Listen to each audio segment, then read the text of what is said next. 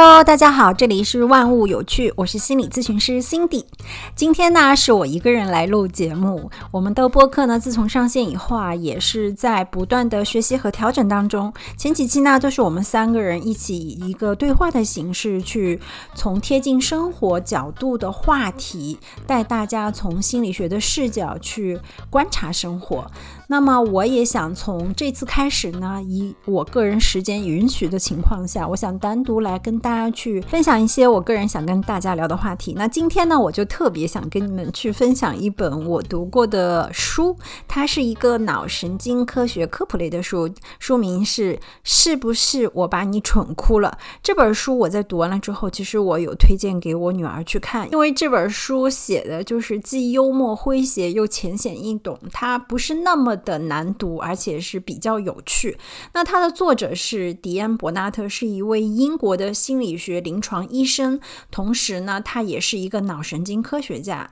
那他同时还是一名脱口秀的演员，所以这本书里面他有很多诙谐幽默的词语，会让人特别好读，又让你觉得非常的幽默的一本书。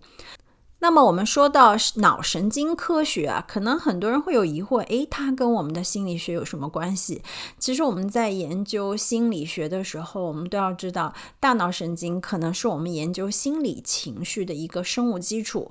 那脑神经科学呢，也向我们揭示了大脑和情绪之间的这种关系。因为我们大家都知道，我们的大脑是除了有这个呃前额叶啊，包括我们的脑干、小脑，它还有边缘系统，那在边缘系统里面呢，它就是处理我们情绪的一个重要的区域，里面又包括我们的扁桃体呀、杏仁核啊，其实都跟我们人的一些情绪相关。他们在我们情绪的感知、处理、调节等等这些地方都起到了非常重要的作用。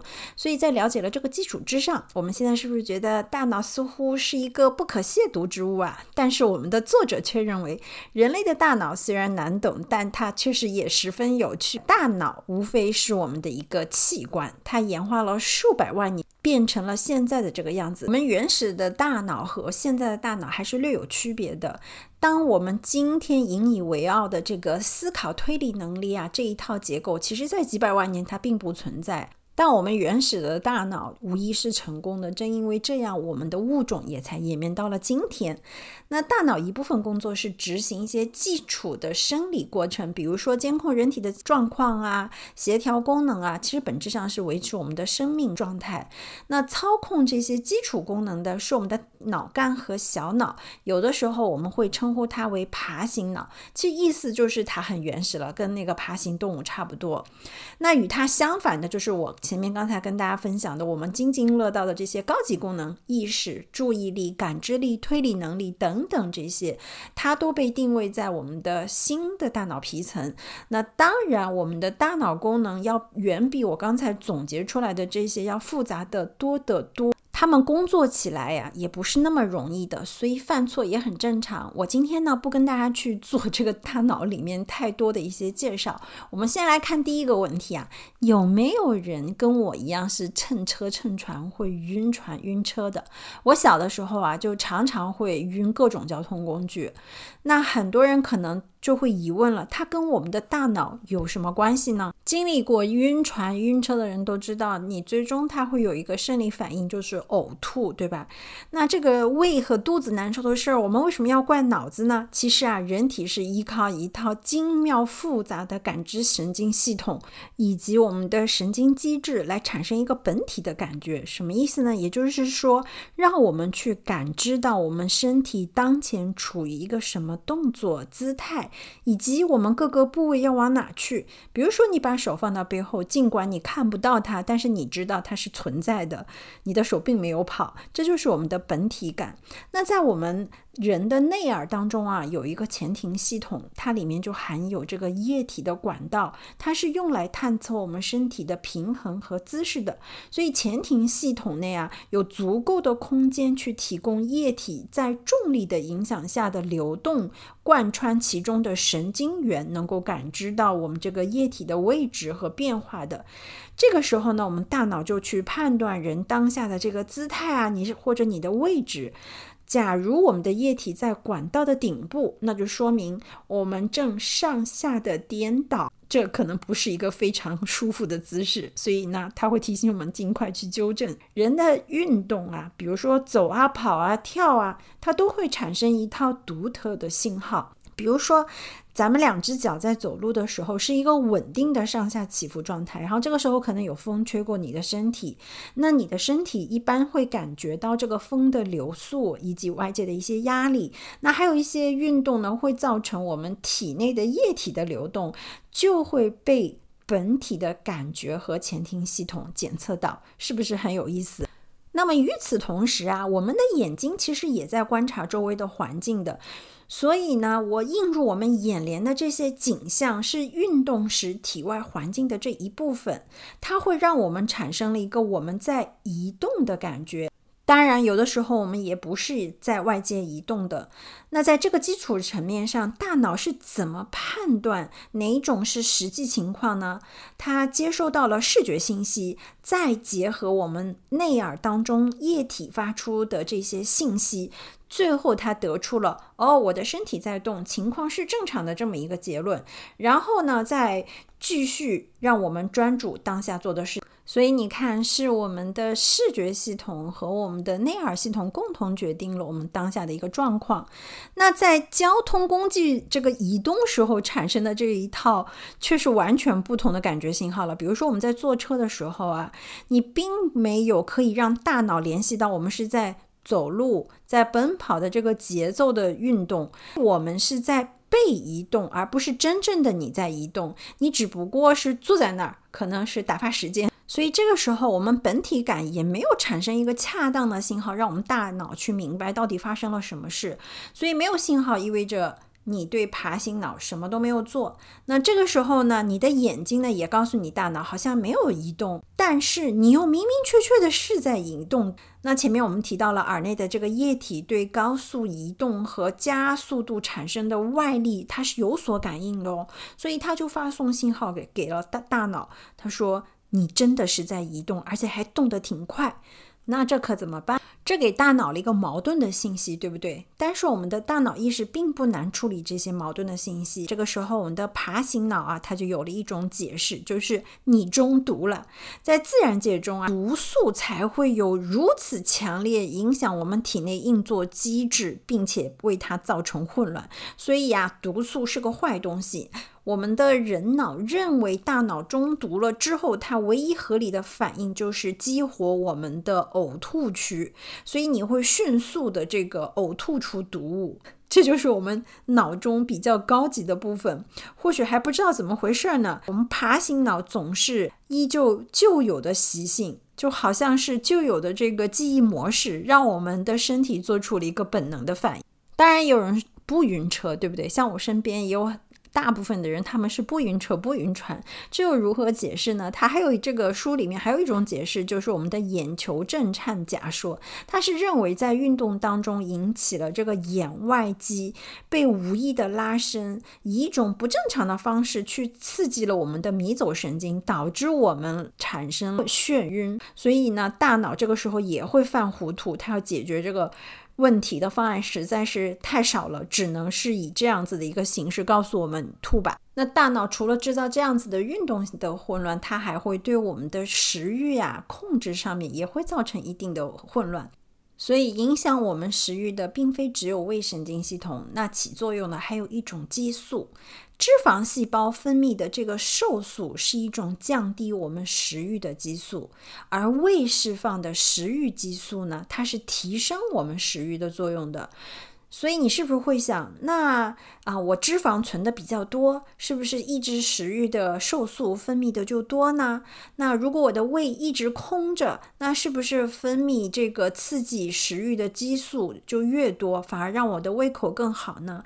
很简单，是不是？但它不对啊，事实上并非是这样子的。我们人体啊是可以根据自己对食物的需求，自己去提高这个激素的。我们大脑在经过一段时间以后，它会习惯，很快会习惯维持我们现在现有的这个激素水平，它就会忽视掉它们了。所以，大脑最拿出的手的一种本事，就是忽略那些变得完全可以预期的一些信号。这就是为什么我们有的人会减肥减到了某一种平台期的时候，你的教练或者你的营养师可能跟你讲说，你要换一换你的运动方式、你的食谱。像以前我在做运动的时候。我做一段时间，比如说椭圆机之后，我的私教就会跟我讲说：“你下次有氧不要再做椭圆机啦，你可以去跑步，或者过一段时间他会让我去蹬那个爬楼机。为什么呢？就是因为你的身体会产生记忆，你的大脑会产生记忆，它一旦习惯了这样子的激素分泌之后呢，你的这个体脂啊，这个。”食欲啊，包括你的体重啊，它就维持到了一个平台期，所以这个时候你需要另外一些方法来刺激它了。进食的时候呢，你们有没有发生过这样的情况？有的人可能非常非常喜欢吃甜点，吃某一样蛋糕，结果有一次他可能吃的过多，一下把自己给吃伤了，他可能生病了，呕吐、腹泻等等。这个时候他会把这种不舒服的症状和这个蛋糕联系在一起，从此以后就是跟蛋糕划清界限了，甚至他看一眼都会立刻让他产生身体上的不舒服、想吐的这种地步。所以这个也是我们大脑非常有意思的一点，它是可以将这种对某一样食物的厌恶感，跟它前面我们说的呕吐，大部分是大脑认为你中毒了、有毒、毒素的这些东西，就把它联系到一起。它一旦联系到一起，你又很难去打破。所以很多这一生可能就跟某一样食物去划清界限。了，这就是我们大脑有的时候会产生的一些好玩的事情。说了吃的，说了食欲，我们来说说睡眠吧。大脑和睡眠啊，也是有着非常复杂的性质。很多人说睡觉嘛，不就是躺下来，然后失去意识，这很复杂吗？其实对于我们的人体的大脑来说，它是一个非常复杂的运作系统。首先，我们要说明一点啊，我们目前为止。还没有研究出人睡眠究竟是什么目的。其实我们在很多动物身上都观察到了这个睡眠，但是也有一些动物它不睡眠啊，就比如说像水母啊、海绵啊，在那个科学家的观察下，哎，发现它们好像没有睡眠的迹象。可是呢，考虑到它们并没有大脑，所以呢，可能也不会相信他们会展开这些活动了。在睡眠的目的是什么的这个理论啊，其实有很多我们常听到的，就比如说是一个治愈、疗愈，那就像动物一样，我们科学家在做了很多的试验，里面发现，如果被剥夺了睡眠之后啊，它的伤口的愈合速度就会慢很多，而如果一旦睡眠充足，那它的伤口的修复这个速度明显是加快的。那还有一种理论是认为说。较弱的一些神经连接的信号会在我们睡眠的时候被削弱，那这个时候呢，比较容易让我们去舒缓一些消极的情绪。那我们先来了解一下这个大脑对睡眠这个结构上面来讲，其实我们都知道，在我们管理睡眠的这个大脑当中，有一个区域，它是一个腺体，这个腺体叫松果体，它是分泌我们的褪黑激素的。褪黑激素的作用就是让人放松，感到困倦。人眼的这个视网膜检测到光，并把信号传递给我们松果体。那松果体接受到的信号越多，它释放的褪黑素就会。越少，相反它就会越多，所以这就是为什么我们有的时候倒时差，有的人会希望带一些褪黑素片在身边，这样子帮助我们去倒时差。其实一样的，它的身体原理就是我们感受这个光照的不同，让我们的松果体分泌褪黑素的不同。所以目前来看，我们的睡眠可能跟我们的松果体的分泌褪黑素是有一些关系的。以前我们小的时候睡觉常。常常会遇到，就是好像你做了一个梦，从高处摔下来，突然抽触一下，然后就猛地惊醒。可能有的人到成年的时候也会做这样子的。那我们现在都知道，通过对大脑神经的研究，我们在睡眠当中突然的这种抽动、高处跌落，类似这样子的抽动行为呢，可能跟我们的精神压力啊、情绪啊等等都是相关的。但总体来说，它还是随机的。就是有一个理论呢，它是这样讲的：大脑是误把入睡的人当做了一个濒死状态，所以呢，急切的它要把人唤醒，所以你的大脑神经就传了一个信号，就是让你赶紧动一下，有点像最近大家在吐槽的那个。Apple 的那个腕表里面那个 Siri 是吧？它会在半夜的时候突然喊你要站起来站一站，这个就还蛮搞笑的。这是一种理论。那还有一种理论说法呢，就是属于残存我们演化的一个痕迹，就是以前我们都是在树上的，它会预感到自己。翻下来的时候呢，在那个跌落的那一瞬间，大脑会有一个恐慌，会把我们去唤醒。这是一种比较偏门的一种理论。不管怎么来说，我们的这个抽动症多发于儿童，也就是处于他在发育时期啊。其实大脑的神经还在布线呢，很有可能是在布线的过程当中矫正脑功能时候出现的一个系统性的紊乱。所以可能这个解释我倒是。觉得更合理一点。那我们的大脑在睡眠的时候，其实还在干一件事情，就是帮助我们去。处理我们的这个记忆问题，我们很多的大脑当中的信息的整理都是在我们睡眠的时候能够做得更好，以及呢还有一些处理身体废物、垃圾废物的这些理论当中啊。那说到记忆，我们都知道，我们人是分长期记忆和短期记忆的。你们有没有过这样子的一种情景啊？就是比如说你突然走到一个房间，然后你又忽然。忘了我来这个房间是要干嘛的，我是要做什么的，我是要拿什么，就突然想不起来了。有没有这种状况？可能人人都会偶尔发生这样子一个状况。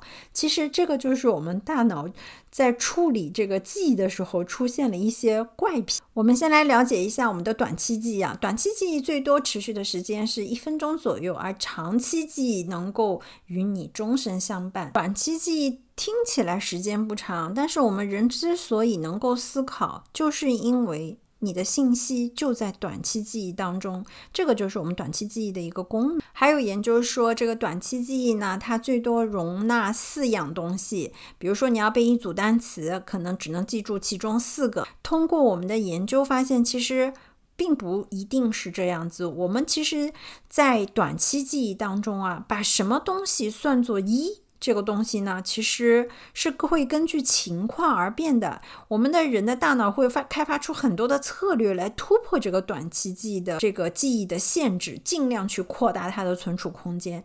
其中有一种方法就叫做组块。组块的意思呢，就是把我们的事物归类为一个小的整整体。比如说，我说一段话，有一个橘子汽水的味道真好。这一句话，把它用一个组块去储存在大脑。我自己很喜欢看有一个叫《最强大脑》的这个，那里面有很多记忆力很强的。这个选手，那他们其实也有讲到，他们的记忆是训练出来的。其实人的记忆是可以可以去训练出来的。这个呢，在埃里克森的书里面，他自己也有记载。如果你们对这方面有兴趣呢，大家可以去看一下。就是人的记忆，我们是可以去，不管你是短期记忆还是长期记忆，都是可以把它去刻意去训练的。那说到这里，我们就来看一下，我们是怎么处理长期记忆的。其实有这样一种说法，就是我们其实每个人都拥有无限的记忆能力。你以为你遗忘了，其实它一直都在你的大脑当中。比如说同声翻译。同声传译员啊，他们其实在听到了很多的内容演讲稿的时候，他们会用最快的速度把这个翻译成另外一种语言，这显然是超出我们短期记忆的能力了，对不对？那事实上，在这个学习外语的过程当中，他已经将两种语言的字词的结构已经。储存在了我们的长期记忆当中。部分人都是长期记忆和短期记忆在共同协作工作的，就好像我们不必每次想吃三明治的时候，你都去学习怎么吃三明治。我们的信息呀，可以用多种途径把它变成一个长期记忆。最常用的方法，我们就是靠背诵，对吧？死记硬背，反复的重要性。就比如说，我们要去记一个单词、一串电话号码，我们就会反复的去背诵。这个时候啊。它这个长期记忆是基于我们神经元之间一个新的连接，而这个建立连接的基础是我们大脑神经当中有一个叫突触的东西。我们重复想要记住的东西的时候呢，就会刺激我们的这个突触的形成。所以呢，为了把这个信号从身体传到大脑。或是反向传递呢，就被称作了动作电位信号，沿着我们的神经元呢去进行一个传导。两个神经元之间的连接点，我们刚知道它叫突触，但是突触它并不是一种直接接触的连接哦，实际上它是一个神经元的某一个终端和另一个神经元的某一个开端之间形成的一个狭窄的空隙。那当一个动作电位到达突突触的时时候，呢，突触前端的神经元便把这些名为神经递质的化学物质喷进这个突触，那神经递质呢又穿过我们的突触。到达下一个神经元，与这个细胞膜上的受体结合，就是我们可能会理解到它这个结合了之后呢，去向下传导，再到下一个突触。就神经递质有很多不同的类型啊，也各有不同的作用和功能。那识别。并且结合这种不同的神经递质的受体呢，它们也是各不相同的，就有点像防盗门必须要有相应的钥匙或者密码或者指纹，我们或者我们的视网膜扫描它才能够打开一样的。所以呢，突触才是我们大脑当中被看作为真正记住信号的信息的一个地方。但是，不过死记硬背的方法，它并不是我们记住一切事物的唯一方法，对不对？我们也会发现，我们并不需要死记硬背才能够记住所有东西。所以呢，其实有很多的数据来表明，我们每一段经历几乎都会用不同的方式去储存在我们的长期记忆当中。这个还有就是我们在心理学上来讲情绪记忆，我相信大家可能很多人都知道哈，你的情绪记忆有的时候可能更深远，让你的这个记忆更长久，它就是通过我们的情绪来记记忆到的。那还有认知等等这些，通过传到我们大脑额叶当中的一个区域，就叫海马。海马是一个比较活跃的区域，它不停的来把源源不断的这种感觉信息呢。编入个体的记忆当中，在这个实验当中，我们发现海马区呢，它是实际编码记忆的地方。海马受损的人会发现它无法编译新的记忆问题。我不知道大家以前有没有听说过，或者你们有没有看过那部影片，就是好像是好莱坞的一个女明星。那个时候，他好像被认为是有精神分裂症。那我们知道，早期的精神治疗都还蛮残忍的，有的是被摘除前额叶。那他好像是当时被判定，一个是精神情绪不稳定，以及判定他好像是有这种间谍的这个倾向的时候，对他进行了比较残忍的手术，就是摘除了他的海马回。当然，这个事情是的真实性，我并没有去做一个考核。那我们长期记忆呢？它基本上需要三个过程，一个就是产生，也就是我们的编码；还有就是有效存储；还有就是提取。所以，当有一段记忆我们提取不出来，好像它就不存在一样，但其实它一直都在，只是我们提取的方法可能失败了。所以，大家是不是可以通过看了这个脑神经科学的书之后，对自己的记忆是要有信心的？其实很多东西，你每一天。大脑去处理看到、听到、了解到的这些信息，都在迅速的在我们的大脑当中去做了存储。那学习记忆方法呢，也可以推荐大家去看《刻意练习》这本书。这里啊，我们来继续看看作者怎么对这个大脑是吐槽的啊啊，有一个东西叫做自我中心的偏差。好，记忆偏差呢是多种多样的，其中有一些实际上看不出来是自我为中心，但是我们的人脑的确是这么工作的。我们举个例子，比如说当人们回忆起一些集体讨论，比如说在开会的时候啊，人会难免往往会偏向于高估自己在这个过程当中起到的一些作用。可可能甚至于，呃，有人会产生对自己评价过高，会认为自己推动这件事情是主要的一个人物。出出现这种情况的时候，并不能就此证明这个人是夸大其词啊、自夸啊或者撒谎。事实上，哪怕我们没有说给别人听，我们的记忆还是会这样改变。最关键的一点很重要，就是我们真的相信自己记忆当中的那个。版本是真实而准确的，你也对自己的诚实性是具有相当高的一个自信的。这是为什么呢？就是因为我们人啊，都是会希望自己的形象。是讨喜的、讨人喜欢的，所以你的大脑就会根据这样子的一个偏好去进行了一些调整和修改。但是这种调整和修改，很多时候它都是无意识的一个状态下。那还有一些呢，也会被称作为自我中心的偏差。就比如说，我们会有选择性的记忆，比如说我们会选择性记忆一些令我们愉快的。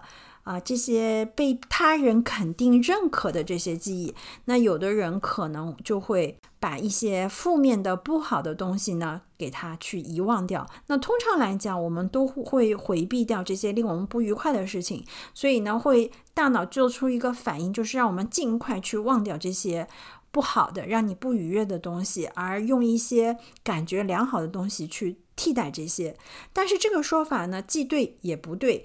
明显啊，我们发现有的人他是对悲伤记忆。更有持久性的，很多人会在脑海当中反复的出现一些令自己情绪悲伤的，甚至于是恐惧的一些情境啊，包括一些事情，哪怕他可能正在看书或者跟伙伴出席一些交际场合的时候，他也会在大脑当中突然回想出一段令自己不愉快的记忆片段，这些都是我们大脑的一些偏差去进行的。记忆上的一些失误，那当然，我们大脑的自我中心的这个偏差呢，也还没强大到说生要造出一个与事实不同，它只是扭曲或者调整了我们的回忆，但它不会无中生有。那人脑究竟为什么要这么做呢？首先，我们可能会。要做出很多的决策，那如果在做这些决策的时候呢，多少都会有一些信心呢，会让我们感觉到更轻松一点，对吗？所以呢。大脑就构建出一个关于这个世界运转的模型，来让我们自己去探索世界。它需要对这个模型的精准度啊充满了自信，它才能够去让我们探索。所以，假如说每做一件事情，我们要必须做选择的时候呢，我们都会对它的后果去进行一个衡量，那这个就是很浪费时间的。但如果说你很坚信自己有能力去做出一个本能的选择的候是不是会让我们觉得做事情会轻松容易很多？那其次呢，还有就是我们很多的全部记忆呢，都是来自于我们个人的主观视角。那我们在做判断的时候呢，也我们也拥有的是自己的观点理解去参考。我们的大脑为了让我们的记忆更讨喜，所以呢，经常会自说自话的去进行一些编译，而且呢，大脑对记忆的编译调整呢，会出现一个自我持续的状态。也就是说，当我们原有的记忆啊被修改后的内容，它的有效性其实是一直持续的。也在我们下次提取这段的时候呢，我们其实提取的是一个已经更新过的记忆了。那如何记忆啊？我们的大脑所做的很大一部分工作，就是为了让我们能够生活得更好，所以它才会出现了记忆偏差，它来调整我们的记忆，让我们以更好的方式去展现事件。我们再来谈一谈恐惧症、社交恐惧等等这些跟我们大脑有什么关系哦？那实际上呢，我们其实每个人多多少少都会遇到，比如说害怕打电话，付钱的时候身后有人排队。敬酒或者上台让你做报告，都会让我们触发一些呃焦虑的情绪啊、压力的这些情绪，甚至于有的人会产生了畏惧和惊恐，这些可能都属于社交焦虑的一种。那实际上每个人多多少少都会有一些这样子的焦虑，只是我们的这个程度不同啊。所以呢，为了理解这个背后的科学原理呢，我们先来看一看。那恐惧症呢，其实指的就是莫名其妙的害怕某一样东西，就比如说有的人害怕蜘蛛，有的人害怕狗啊什么的。那其实很多人在害怕的时候，他都心里非常清楚。自己害怕的这个东西是没道理的，就像很多人知道啊，蜘蛛那么小，它也不会，呃，对我怎么样，但是他就是害怕。那可能还有人会看到这种毛茸茸的东西产生恐惧，这些物品更加没有生命力，它也不会伤害到你。但是你还是会害怕，所以他们都会深知这种恐惧是没有道理的，但是他还是深感恐惧。那归根到底是什么呢？就是我们讲这是一种特定反应。还记得我们前面讲吗？那个吃蛋糕吃到吐了之后，你的神经会把这个。感受和物品呢进行一个联系，它有了一个场景联系之后，你再看到这个东西，你就会产生恐惧，产生到恶心的反应。那一样的，我们对一样事情的恐惧，它就是来源于我们的特定反应和特定的刺激，大脑神经把它们结合在一起了。那还有一种呢，就是我们的人脑啊，其实一直都会帮助保护着我们自己，所以当他预感到会有糟糕的事情或者危险的事情触发。就是我们说人原始的这个战或逃被触发的时候，负责我们编译这个记忆当中恐惧部分的那个杏仁核啊，它就给这段记忆贴上去一个危险的标签。所以当你遇到类似情景的时候，你的这个危险标签会被大脑迅速的提取出来，让你产生畏惧心，让你感到害怕和恐惧。那还有研究表明，我们很多时候啊，大脑是在遭到危险的时候，第一反应是安全总好过遗憾，不怕一万就怕万一，以这种方式来处理的。那这意味着什么呢？意味着我们看到别人害怕的东西，可能也会让我们学习到害怕。比如说在童年时候，我们看到家长对某一样东西产生了恐惧，比如说父母当着孩子的面。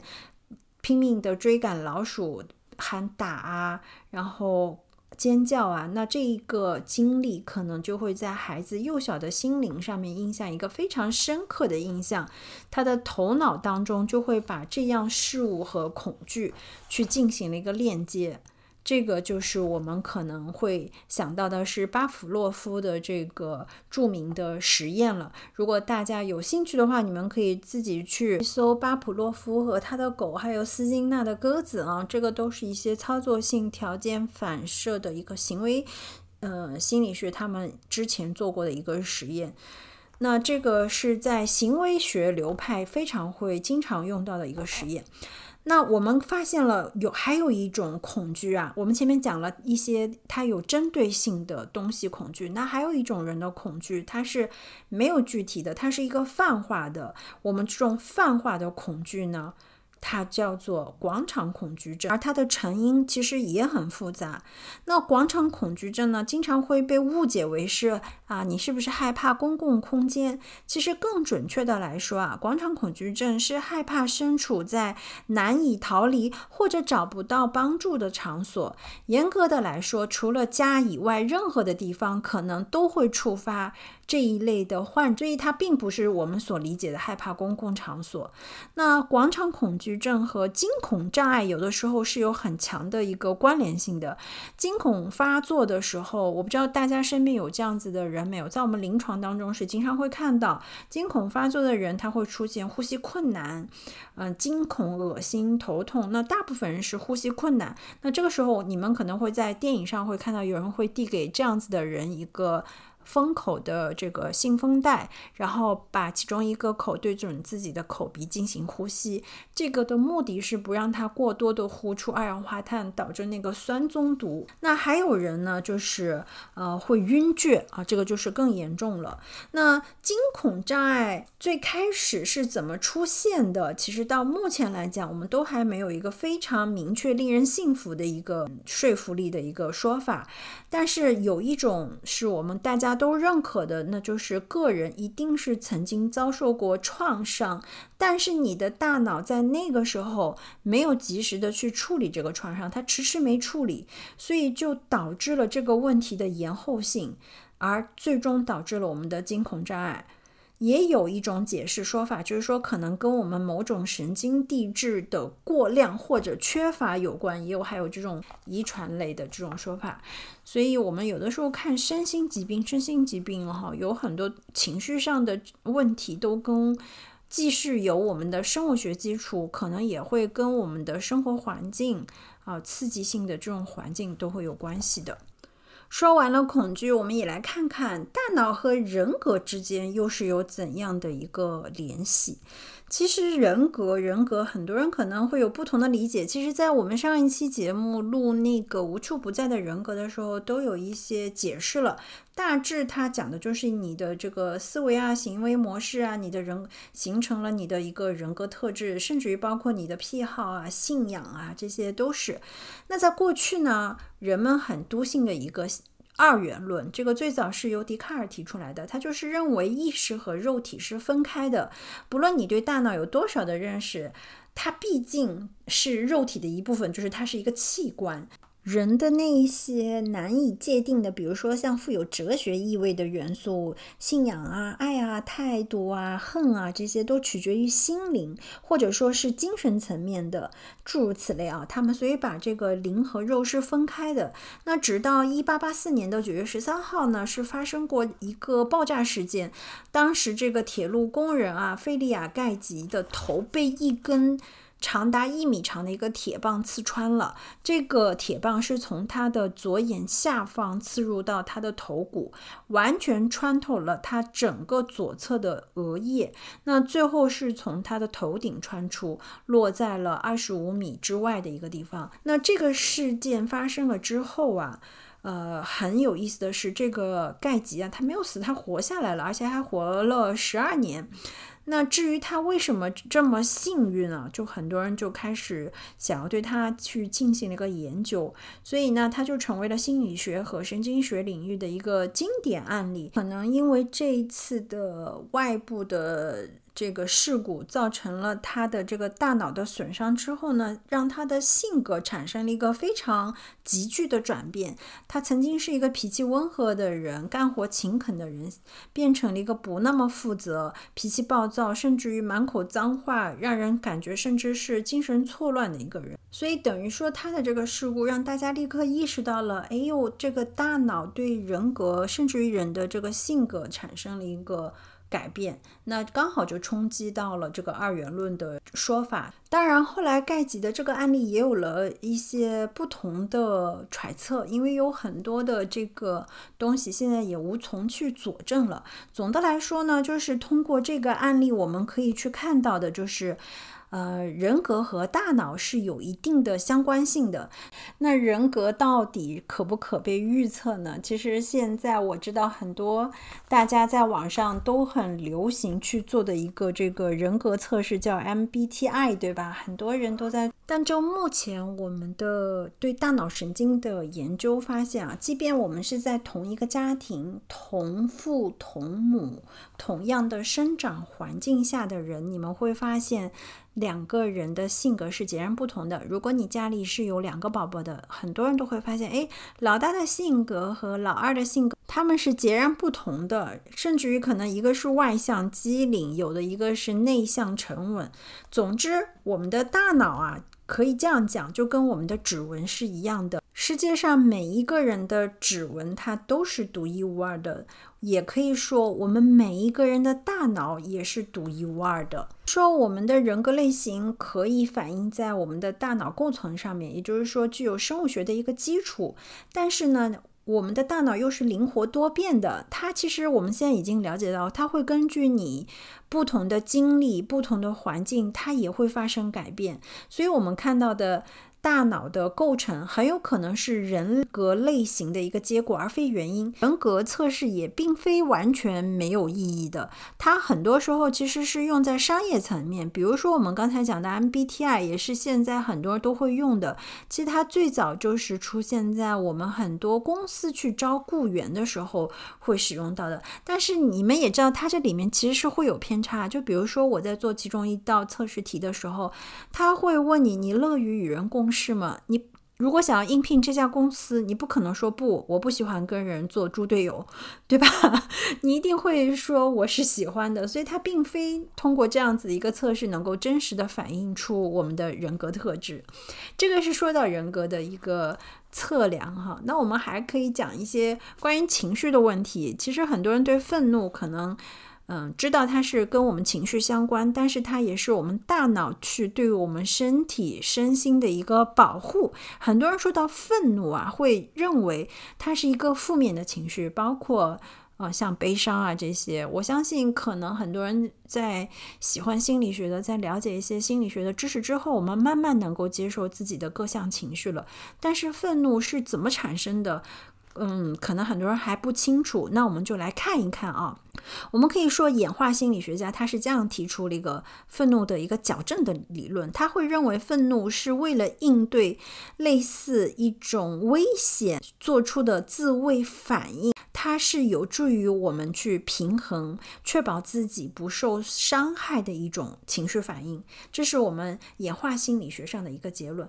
那如果严格的从神经生物学的角度来说啊，杏仁核啊、海马，还有我们的这个灰质当中啊，负责感知觉的信息的时候，它会预先告诉我们这个东西是对你有害的，快跑，或者你应该采取一个什么样的策略，比如说是愤怒。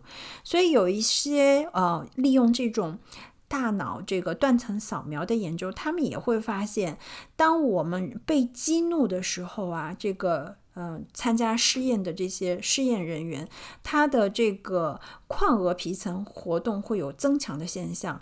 那在这个脑区呢，经常是与我们的情绪控制、目标导向的行为是有关的。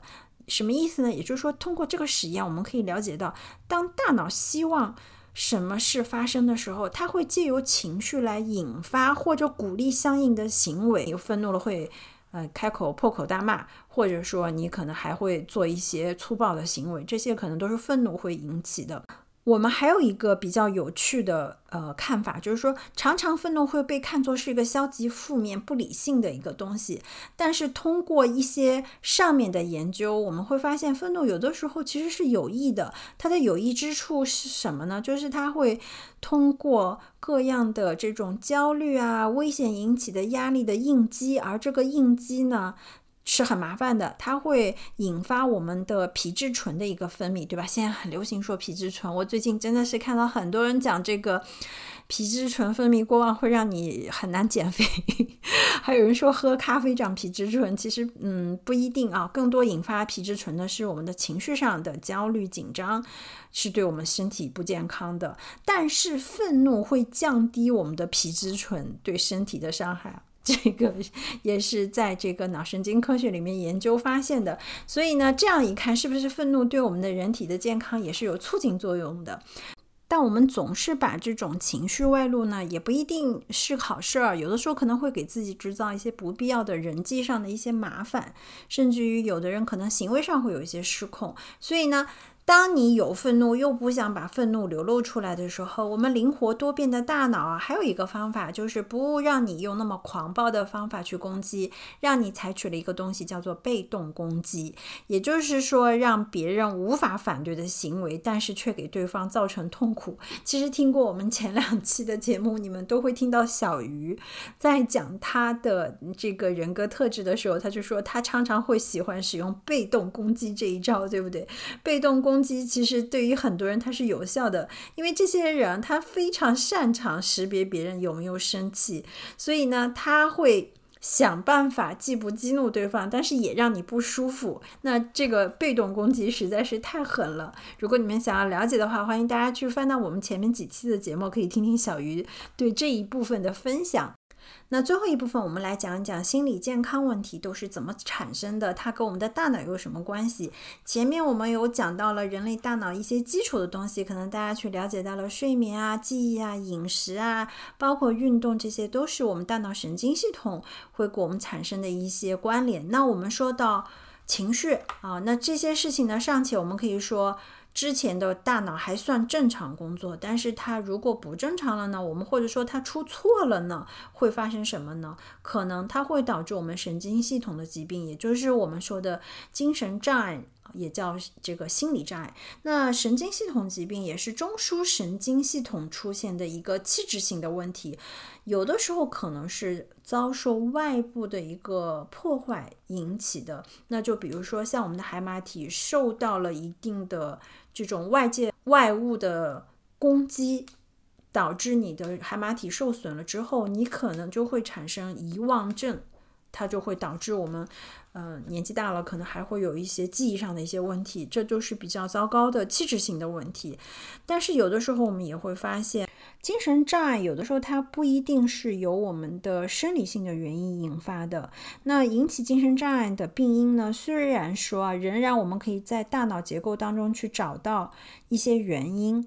啊，但是很多时候我们也会发现，像我们在这个精卫中心临床门诊的时候，会看到很多人去做这个大脑断层扫描，你会发现器质性是正常的，它没有器质性的问题，但是它还是会有一些精神类的障碍。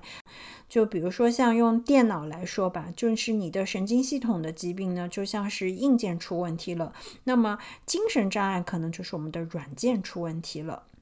那怎么去理解呢？我们人脑其实是由数百万个神经元组成的，神经元之间呢又形成了万亿个连接点，从无数的遗传过程和习得的经验当中产生了成千上万的这种功能，所以我们到现在都可以说没有两个大脑是一模一样的。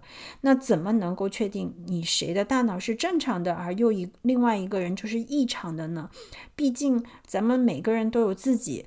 不同的习惯和癖好，或者你可以说是怪癖，对吧？但是这都属于我们个人的特点或者性格的一部分。所以我记得以前我在读书的时候，我们老师也在讲。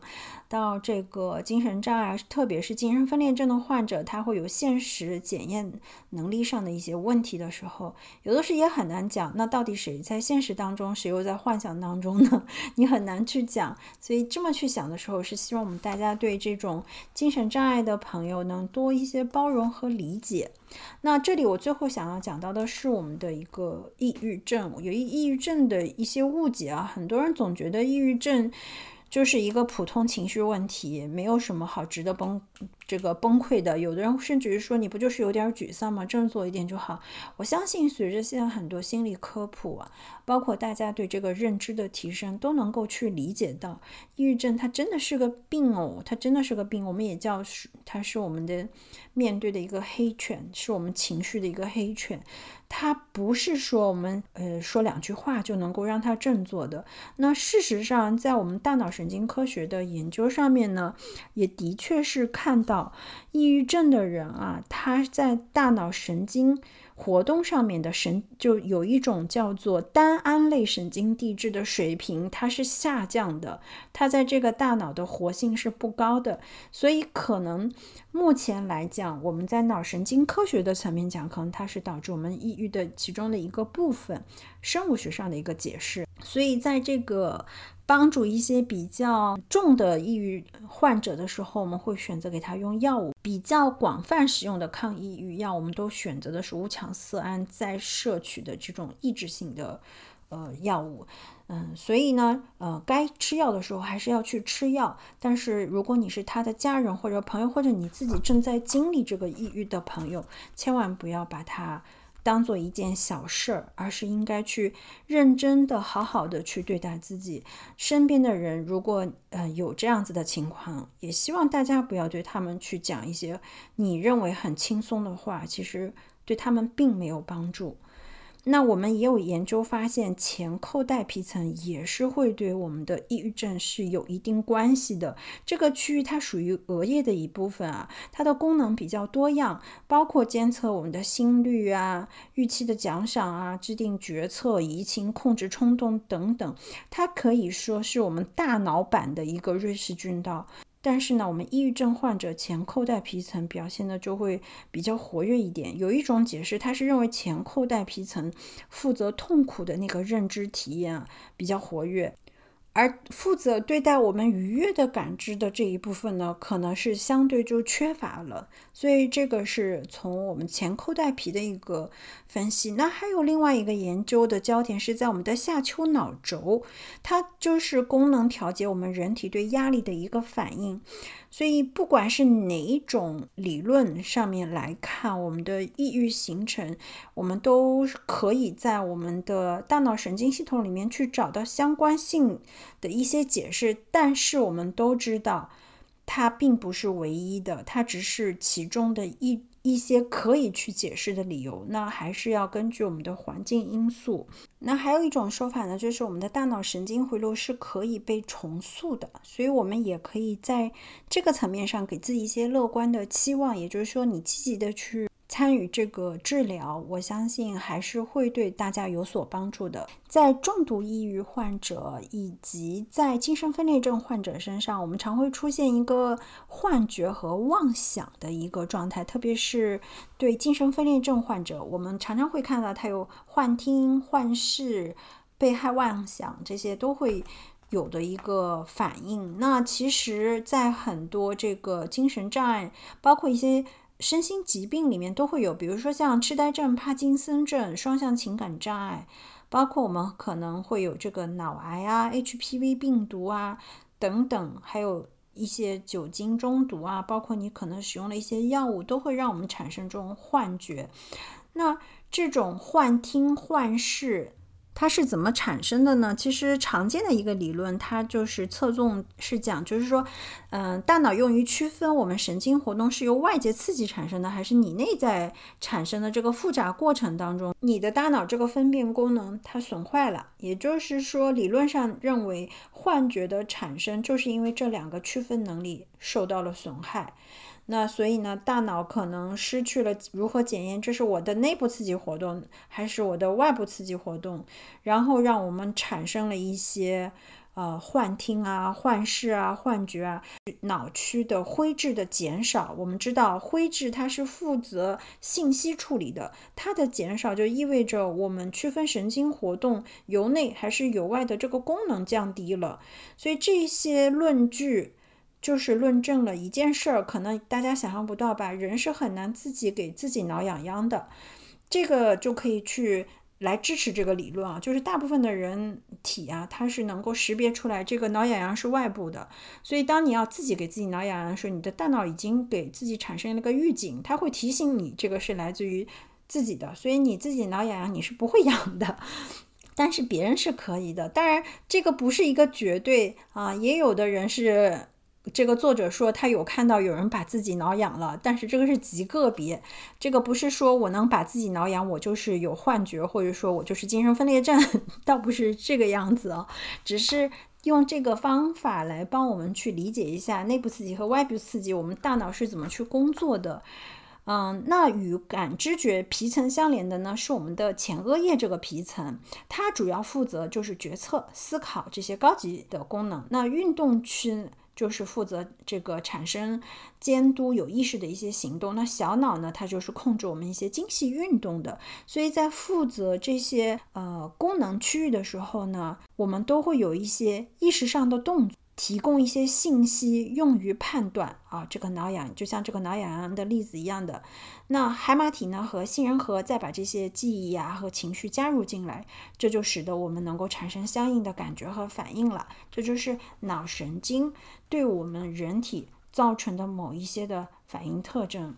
那我们说妄想是精神病的一个普遍特征，他们的幻想真的嗯千奇百怪。有的人还能成为商业天才，就包括我们知道梵高的画，也是在他精神分裂之后产生的这种妄想的状态当中去画出来的，所以它的程度有轻重。好了，这个就是我今天跟大家分享的这本书，真的很推荐你们去看看。我呢，只是把它摘出了一些重要的内容跟大家去分享。介于时长，我没有把每一篇都去分享，但事实上这本书真的很有趣，很轻松的可以去大致的了解一下。我们的大脑功能和我们的这种情绪生活的一些关联。这就是我们大脑了不起吧？但是确实有点傻。好了，这里就是我们的万物有趣，今天的分享就是这些啦。也欢迎大家在下面评论留言，让我来听听你们对我们的一些建议也好，包括我们的内容上面你们有不同的观点或者思考，欢迎大家在下面跟我们分享。如果你想加入我们的听友群，也可以去搜索我们在栏目当中有标识出来我们听友群的这个微信号，欢迎大家加入。好啦，今天的节目就到这儿，拜拜。